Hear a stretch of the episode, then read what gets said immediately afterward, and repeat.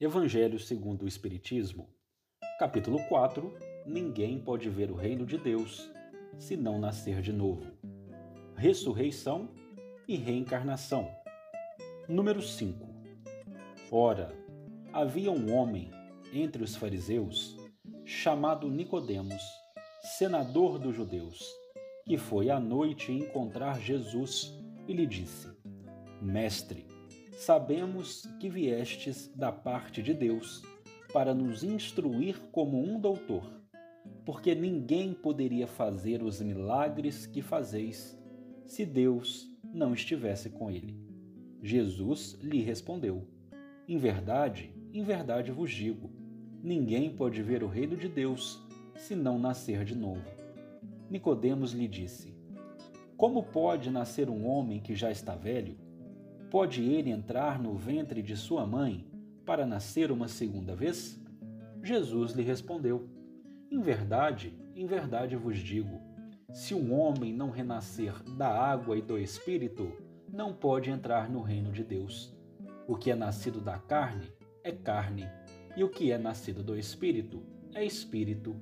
Não vos espanteis do que eu vos disse, que é preciso que nasçais de novo.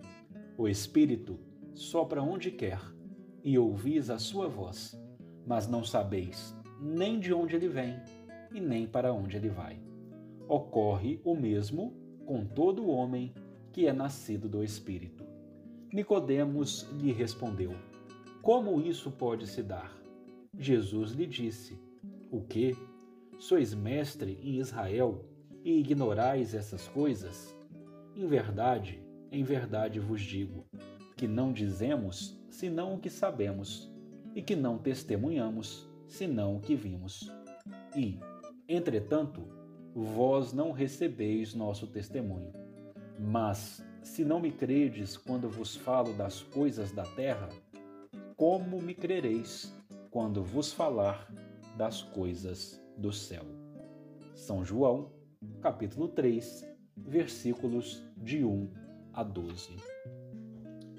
Um homem entre os fariseus, Nicodemos, senador, príncipe dos judeus, que nas palavras salutares de Humberto de Campos, no capítulo 14 da obra Boa Nova, era uma individualidade de nobre intelecto e de coração puro. Um desses grandes religiosos, dessas grandes personalidades da época, que queria experimentar o Cristo não para testá-lo, tentando fazer cair nas malhas e nas teias da ignorância do farisaísmo e da ortodoxia dominante.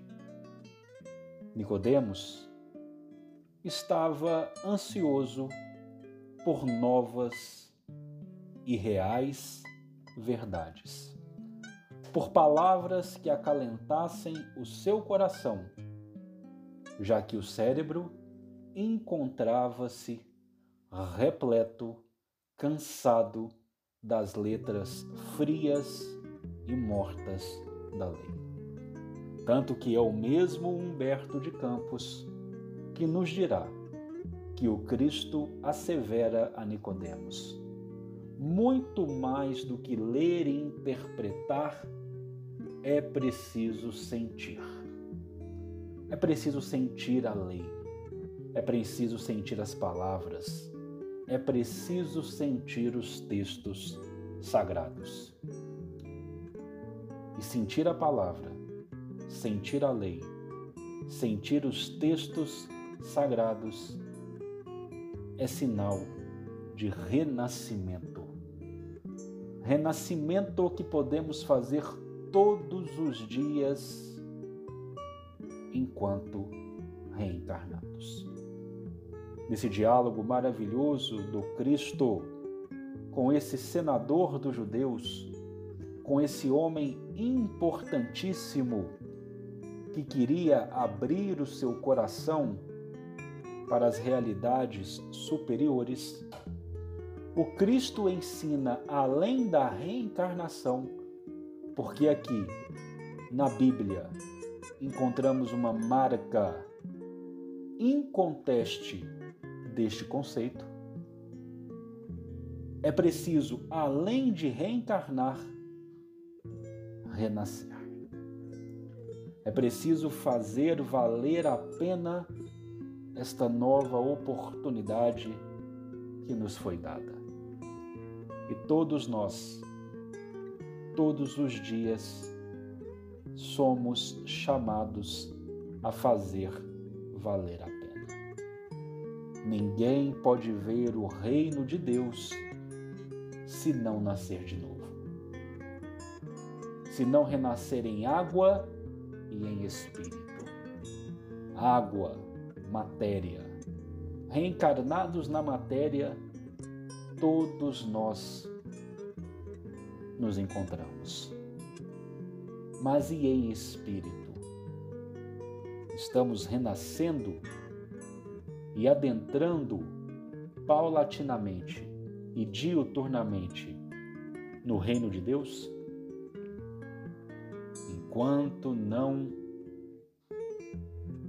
compreendermos o renascimento em espírito, as mudanças de comportamento que precisam ser engendradas, continuaremos como Nicodemos, questionando o que é preciso fazer para nascer de novo.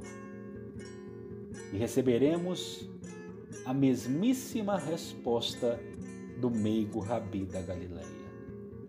Somos mestres, nos acreditamos mestres e desconhecemos essas verdades? O Cristo dizia do que sabia e testemunhava do que havia visto. E sabendo e testemunhando, convidou-nos ao seu erguimento, ao renascimento. Aceitemos. Nos próximos itens, Kardec esmiuçará, palavra por palavra, detalhe por detalhe, desse diálogo maravilhoso que até os dias de hoje fala alto aos nossos corações.